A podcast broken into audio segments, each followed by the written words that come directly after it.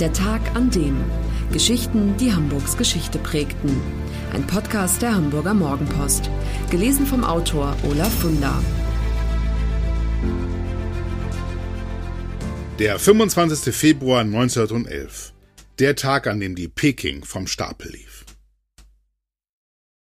Der Sturm wurde immer stärker. Schon nachmittags erreichten die Wellen eine Höhe, die alles übertraf, was der Kapitän jemals in der Nordsee gesehen hatte, schreibt Irving Johnson. Riesige Wellenberge türmten sich auf. Pausenlos rollten, hüpften und schlingerten wir. Das Schiff habe geknarrt, als hätte es Gefühle, als würde es Angst und Schmerzen empfinden angesichts dieses furchtbaren Orkans. Und mittendrin Kapitän Jürgen Jürs. Ein Mann von 1,90 Meter Größe, 110 Kilo reine Muskelmasse und mit riesigen Pranken. Er bot ein großartiges Schauspiel, schreibt Johnson, wenn er laut rufend, fürchterlich fluchend und mit den Armen wedelnd über Deck stapfte. Er war das Abbild eines verklitterten, bellenden, mit allen Wassern gewaschenen Seebären. Wir schreiben das Jahr 1929. Der US-amerikanische Autor, Abenteurer und Segler Irving Johnson begleitete die Peking, einen der legendären Flying P-Liner der Hamburger Reederei F. Leis, auf einer Salpeterfahrt nach Chile. Der damals 24-Jährige erlebte einen der schlimmsten Stürme mit, die es in jenem Jahrzehnt auf der Nordsee gab, war auch dabei, als der Frachtsegler das Kap Horn umrundete, eine der gefürchtetsten Schiffspassagen der Welt. Johnsons Tagebuch, das es jetzt endlich auch in deutscher Übersetzung gibt, und der Film, den Johnson auf der Reise drehte, sind einzigartige zeitgeschichtliche Dokumente, zeigen sie doch auf eindrucksvolle Weise, wie hart das Leben an Bord der Großsegler war. Segeln bei Orkanstärke hatte nichts zu tun mit Seefahrerromantik. Die Männer froren in ihren Kojen vor Feuchtigkeit und Kälte fest, mussten sogar beim schlimmsten Sturm die Masten hoch, um die Segel zu bergen. Das war lebensgefährlich. Schiffe wie die Peking wurden rein mit Muskelkraft gesegelt, denn Motoren hatten sie nur für die Ladewinden. Umso wichtiger war es, dass erfahrene Kapitäne das Kommando führten, so wie der legendäre Jürgen Jürst aus Elmshorn, der in seinem Leben 66 Mal Kap Horn umrundete, ohne auch nur ein einziges Mal Schiffbruch zu erleiden. Jürs hatte eine Autorität, als wäre er der liebe Gott persönlich. Seine Befehle wurden befolgt, und zwar auf der Stelle.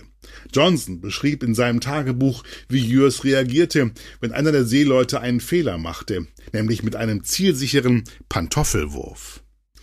So sah er aus, der Alltag auf dem Schiff, das ab 2020 zur neuen großen Attraktion Hamburgs werden wird. Für 35 Millionen Euro, 8 Millionen mehr als ursprünglich veranschlagt, wird das Schiff derzeit auf der Peterswerft in Wewelsfleth bei Brunsbüttel restauriert. Das ist zwar unglaublich viel Geld, aber diese Investition lohnt sich. Bei der Peking handelt es sich schließlich um ein Stück Hamburger Seefahrtsgeschichte. Sie zählte bei Indienststellung zu den größten Segelschiffen der Welt, war als Frachtsegler technologisch auf dem allerneuesten Stand. P.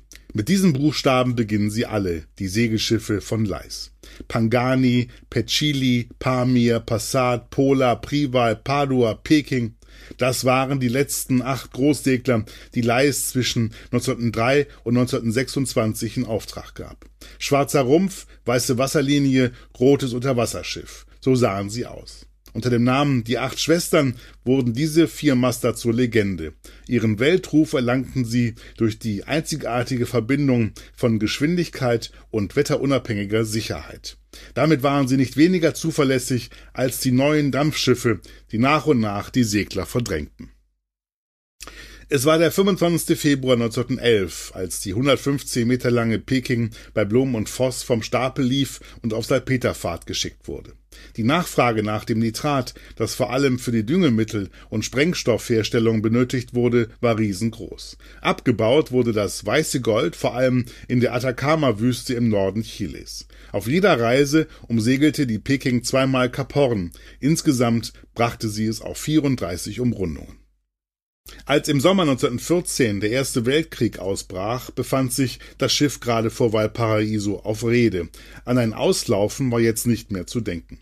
Vier Jahre wurde es interniert, bevor es schließlich nach London kam.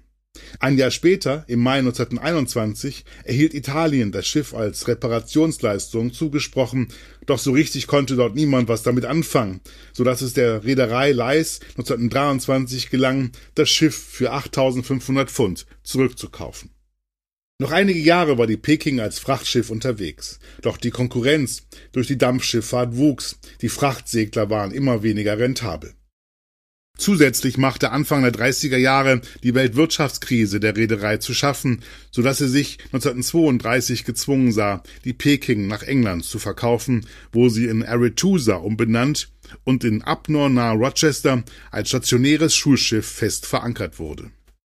Dort blieb sie, bis 1974 die amerikanische Stiftung J. Aaron Charitable Foundation das Schiff ersteigerte und es nach New York brachte, wo der Viermaster wieder provisorisch aufgeregt wurde, seinen Namen Peking zurückbekam und als Attraktion für Besucher am Pier des South Street Seaport Museums auf dem Hudson River vor Anker lag.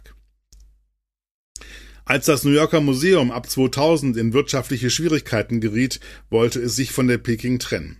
Die Stiftung Hamburg Maritim bekundete Interesse, allerdings war der Zustand des berühmten Schiffs schon damals so schlecht und der geforderte Preis von acht Millionen US-Dollar so hoch, dass die Stiftung zunächst wieder Abstand nahm.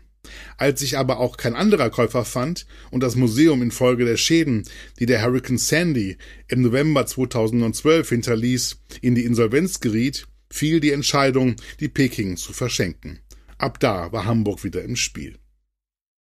Die Bundestagsabgeordneten Johannes Kars, SPD und Rüdiger Kruse, CDU, setzten sich in Berlin dafür ein, dass der Bund die Kosten für Transport und Sanierung übernimmt. Im November 2015 bewilligte die Beauftragte der Bundesregierung für Kultur und Medien schließlich 120 Millionen Euro für die Gründung eines deutschen Hafenmuseums in Hamburg. Davon waren zunächst 26 Millionen Euro für die Sanierung der Peking bestimmt.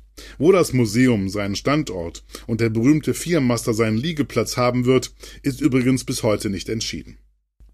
Im Sommer 2017 trat die Peking ihre Reise quer über den Atlantik an, und zwar im Bauch des Dockschiffs Kombi Dock 3. Elf Tage dauerte die Überfahrt. Mit an Bord Joachim Kaiser, Vorstand der Stiftung Hamburg Maritim, der das Rettungsprojekt Peking leitet. Die heftigste Böe mit Windstärke sieben bis acht haben wir hier bei der Ankunft vor Cuxhaven gehabt, erzählte Kaiser. Die Überfahrt sei wunderbar verlaufen, kein Sturm, keine Delle, nichts. Hunderte seefahrtbegeisterte Bürger säumten das Ufer, als das Schiff am 30. Juli 2017 am Elbehafen Brunsbüttel eintraf. Manche Schaulustige waren allerdings erschüttert vom schlimmen Zustand der Peking, die sah ziemlich rott aus. In der Peterswerft in Wewelsfleth, wo das Schiff jetzt saniert wird, gab es seither einige Überraschungen, positive wie negative. Untersuchungen mit Ultraschallmessgeräten zeigten, dass die Bodenplatten der Außenhaut eine Stärke von 11 bis 14 Millimeter haben und damit erstaunlich gut erhalten sind. Doch dann der Wermutstropfen. Die Experten stellten überrascht fest, dass der Anstrich der Peking Asbest- und Bleimmänninge enthielt, was eine extrem zeit- und kostenintensive Entsorgung nach sich zog. Im Trockendock wurde das Schiff mit Gerüsten und Folien komplett eingehaust und in vier Sektionen unterteilt. Jeder Arbeiter musste sich beim Betreten und Verlassen der Baustelle komplett umziehen, auch wenn er nur mal auf die Toilette wollte. Bald war jedem klar, die veranschlagten 26 Millionen Euro würden nicht reichen. In Absprache mit Berlin wurde das Budget daraufhin aufgestockt, und zwar um 8 Millionen Euro. Allerdings stellte Berlin kein neues Geld zur Verfügung. Vielmehr wurde die ursprünglich bewilligte Summe von 120 Millionen anders aufgeteilt. Das bedeutet, das Museum wird eines Tages mit deutlich weniger Geld auskommen müssen. Aber dafür hat es dann ja die Peking als Zuschauermagneten. Und immerhin, Treppenaufgang und Fahrstuhl werden abweichend von den ursprünglichen Plänen bereits jetzt im Zuge der Sanierung eingebaut. Dafür muss das Museum dann nicht mehr aufkommen. Bis Frühjahr 2020 wird die Restaurierung des Schiffes dauern. Dann kehrt der Hamburger Fährmaster heim in die Stadt, in der er vor dann 109 Jahren vom Stapel lief. Die Stadt Hamburg wird stolzer Besitzer eines der letzten Flying P-Liner sein, die es auf der Welt noch gibt. Die Passat und die Pommern sind heute Museumsschiffe. Das eine liegt in Travemünde, das andere kann im finnischen Marienham bestaunt werden. Außerdem existiert noch die Padua, die unter dem Namen Krusenstern nach wie vor zur See fährt und regelmäßiger Gast beim Hamburger Hafengeburtstag ist. Alle anderen Schiffe dieser stolzen Klasse, es waren mal 65, sind längst gestrandet, gesunken oder verschrottet. Welches von den vier übrig gebliebenen das schönste ist? Für Joachim Kaiser von der Stiftung Hamburg Maritim gar keine Frage, die Peking. Wenn sie fertig ist, wird sie einen sehr realistischen Eindruck davon vermitteln, wie ein Frachtsegler aus der Zeit der Salpeterfahrt aussah, denn sie wird deutlich näher am Original sein als etwa die Passat in Travemünde. Kaisers Begeisterung gilt vor allem dem riesigen Laderaum, der sich über zwei Ebenen erstreckt. Man kann hier 85 Meter weit durchschauen, sagt er. Das ist doch phänomenal. Mit einer Kathedrale aus Stahl wird die Peking schon verglichen. Und so werden sich eines Tages die Besucher mit ein bisschen Fantasie sehr gut vorstellen können, wie das einst war, als die Brecher übers Schiff gingen, wie die Seemänner die Wanden hochkletterten, wie Kapitän Jürgen Jürs Kommandos in den Sturm brüllte und mit Pantoffeln warf, wenn er sich ärgerte. Das war der Tag an dem Geschichten, die Hamburgs Geschichte prägten. Eine neue Folge lesen Sie jeden Sonnabend in Ihrer Mopo und hören wöchentlich einen neuen Podcast.